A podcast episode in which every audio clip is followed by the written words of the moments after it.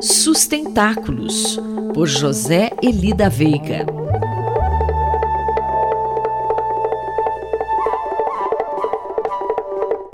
Professor José Elida Veiga, bom dia. Fale-nos sobre mais esse encontro no IA, terá como tema sustentabilidade. Será na tarde desta quinta-feira, não? Bom dia, Quinto.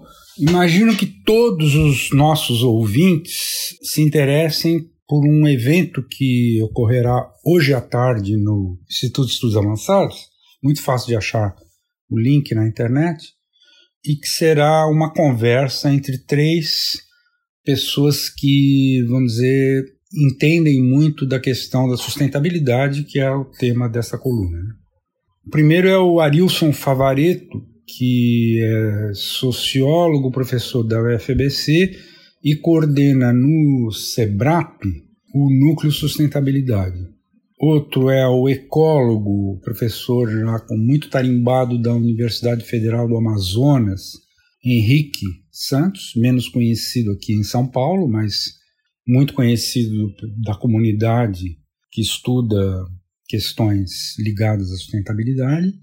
E o Ricardo Abramovay, nosso bem conhecido professor, hoje professor sênior do Instituto de Energia e Ambiente da USP, mas que também foi meu colega durante 30 anos no Departamento de Economia da FEA.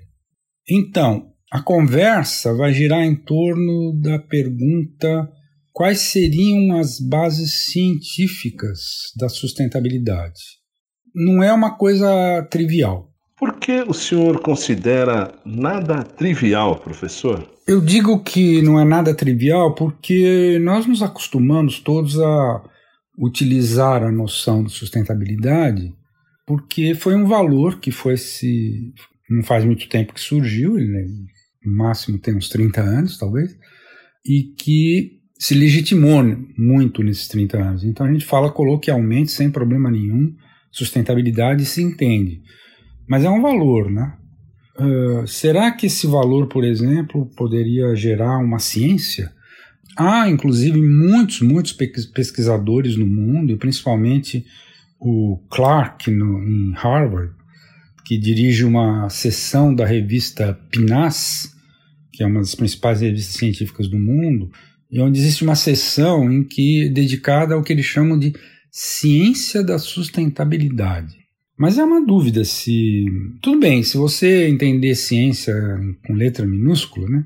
Aí existem tantas ciências que a gente até perdeu a conta, né? Por exemplo, uma que me apareceu recente num e-mail desses dias é, é toda uma discussão que existe em torno da legal science, quer dizer, a ciência do direito seria a tradução, não sei. É, mas enfim, nós estamos acostumados a chamar de ciências as grandes ciências, com, que seriam ciências com C maiúsculo, né?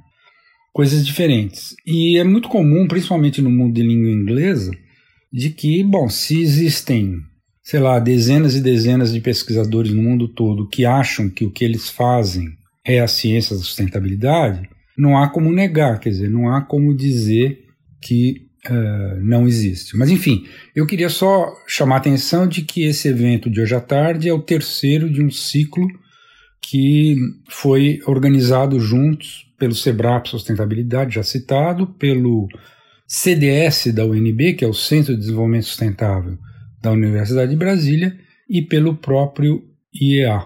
Então, veremos se dá o resultado que a gente espera. Um abraço a todos. Mais informações sobre sustentabilidade estão disponíveis no site sustentáculos.pro.br e na página pessoal do colunista zeli.pro.br.